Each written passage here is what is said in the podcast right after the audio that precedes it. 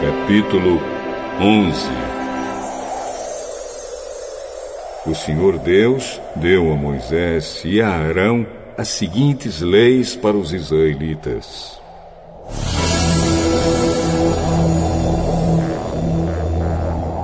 Vocês poderão comer a carne de qualquer animal que tem casco dividido e que rumina.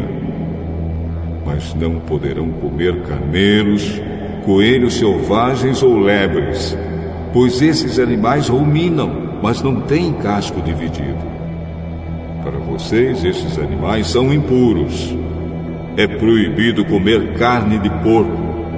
Para vocês, o porco é impuro pois tem o casco dividido, mas não rumina.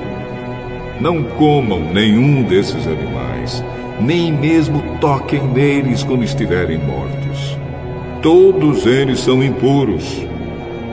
Vocês poderão comer qualquer peixe que tem barbatanas e escamas, mas não poderão comer os animais que vivem na água e que não têm barbatanas nem escamas. Esses animais são impuros para vocês. Não comam nenhum deles, e mesmo quando eles estiverem mortos, não toquem neles. Qualquer animal que vive na água e que não tem barbatanas nem escamas é impuro.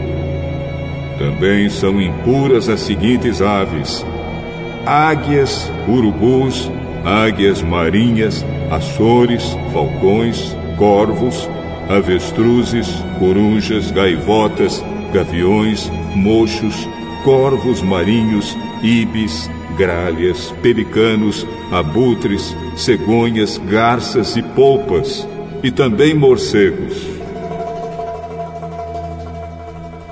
É impuro todo inseto que anda e que voa, mas vocês poderão comer os insetos que têm pernas e que saltam Poderão comer toda espécie de gafanhotos e grilos, mas todos os outros insetos que andam e que voam são impuros.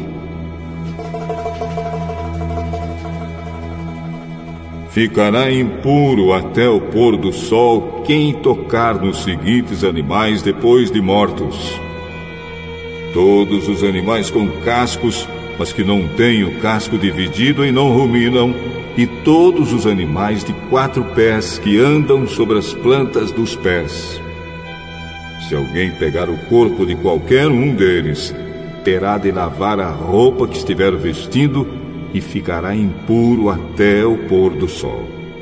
Esses animais são impuros para vocês. Dos animais que se arrastam pelo chão são impuros os seguintes: todas as espécies de lagartos lagartixas, ratos, toupeiras e camaleões. Ficará impuro até o pôr do sol quem tocar nesses animais depois de mortos. E se o corpo de qualquer um desses animais cair em cima de alguma coisa, essa coisa ficará impura. Isso inclui qualquer objeto de madeira, tecido, couro ou saco, ou qualquer outra coisa.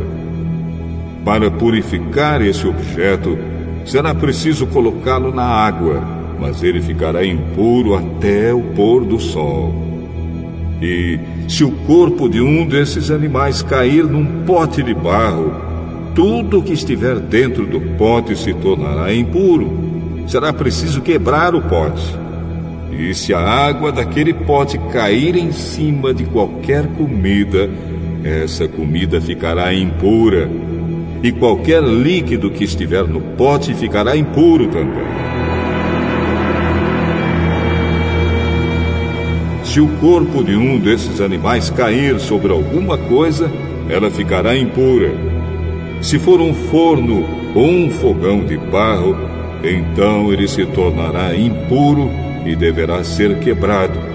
Se for uma fonte ou uma caixa de água, a água ali dentro continuará pura mas quem tocar no corpo ficará impuro.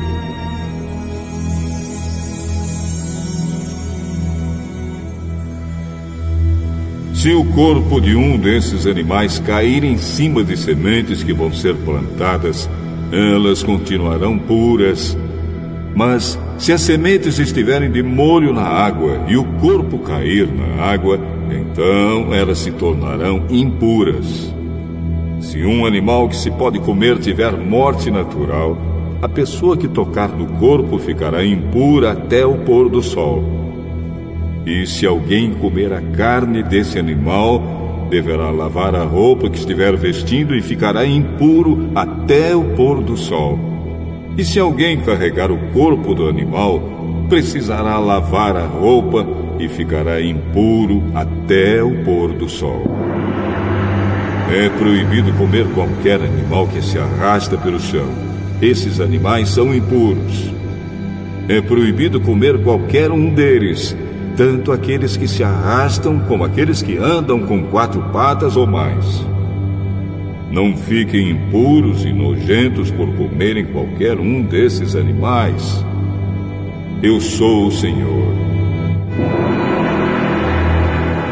Dediquem-se a mim, o Deus de vocês, e sejam completamente fiéis a mim, pois eu sou santo. Não fiquem impuros por causa de qualquer animal que se arrasta pelo chão. Eu sou o Senhor que os trouxe do Egito a fim de ser o Deus de vocês. Portanto, sejam santos, pois eu sou santo,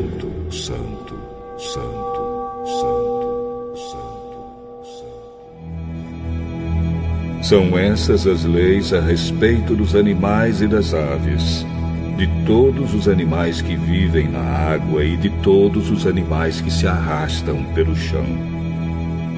Elas mostram a diferença entre o que é puro e o que é impuro, entre os animais que podem ser comidos e os que não podem ser comidos.